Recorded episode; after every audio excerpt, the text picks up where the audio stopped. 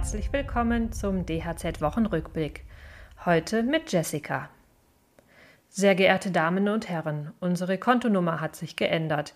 Bitte ändern Sie unsere Daten in Ihrer Buchhaltung. So oder so ähnlich lautete wohl die E-Mail, die vor ein paar Wochen beim sächsischen Gesundheitsministerium einging. Die Daten wurden geändert und anschließend eine Rechnung von 225.000 Euro überwiesen. Das Geld war eigentlich für neue Schutzzäune gegen die afrikanische Schweinepest gedacht. Gelandet ist es dann aber auf dem Konto von Betrügern.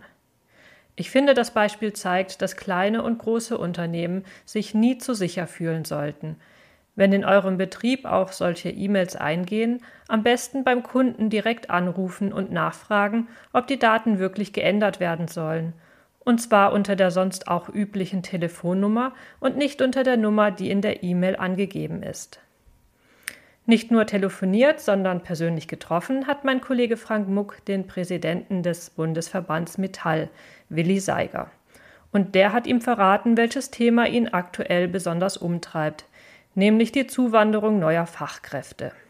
Außerdem heute Jörg Dietrich über die schwierige Suche nach einem Betriebsnachfolger im Handwerk und bald starten die Euroskills. Willi Seiger ist Präsident des Metallhandwerks und selbst Chef eines großen Unternehmens für Drehmaschinen.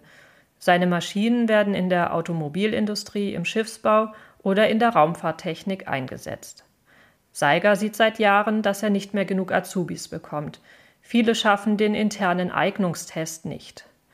Der Unternehmer ist daher der Meinung, dass man das Thema Zuwanderung in Zukunft noch viel dringlicher behandeln muss. Die Anwerbung ausländischer Fachkräfte sei aktuell das Thema Nummer eins, wie Seiger meinem Kollegen Frank Muck jüngst im Interview erklärte. Wir brauchen eine gezielte Zuwanderung von jungen Menschen aus Ländern, in denen die wirtschaftliche Perspektive vielleicht nicht so gut ist wie in unserem Land. Kanada hat zum Beispiel ein sehr gutes Punktesystem, das für jeden transparent ist. Die neue Gesetzesvorlage der Bundesregierung zur Zuwanderung hat leider eine Vielzahl von bürokratischen Hürden, die es in Kanada nicht gibt und die wieder dazu führen wird, dass es bei uns wieder einmal etwas unattraktiver ist. Kanada ist für Seiger ein besonders gutes Vorbild. Das System sei vor allem flexibler als in Deutschland. Einwanderungswillige werden in Kanada nach Bildung, Sprachkenntnisse und Alter eingeteilt. 67 von 100 Punkte müssen erreicht werden, um in das Land zu kommen. Fehlende Kenntnisse auf der einen Seite können wiederum mit Fähigkeiten oder Erfahrung ausgeglichen werden. Der Unternehmer will, dass das Handwerk aktiv mithilft bei der Integration in den Arbeitsmarkt und hat ein paar Ideen bereits bei den zuständigen Politikern vorgeschlagen. Wir hätten kein Problem damit, zum Beispiel in unseren handwerklichen Bildungsstrukturen Deutschkurse anzubieten. Das Handwerk könnte Kümmerer aus ihren Reihen rekrutieren, die die Betriebe dabei begleiten und für den Betrieb unangenehme bürokratische Prozesse übernehmen. Das wäre eine praxisorientierte Lösung, die allen Seiten helfen wird, junge Menschen in Deutschland zu integrieren. Seiger ist übrigens nicht alleine mit seiner Kritik am neuen Fachkräfteeinwanderungsgesetz. Auch Arbeitgeberpräsident Dulger und der Deutsche Gewerkschaftsbund sehen weitere Schritte als notwendig. Handwerkspräsident Jörg Dietrich hat sich jüngst zum Thema Unternehmensnachfolge geäußert. Er sieht große Probleme auf Betriebe zukommen.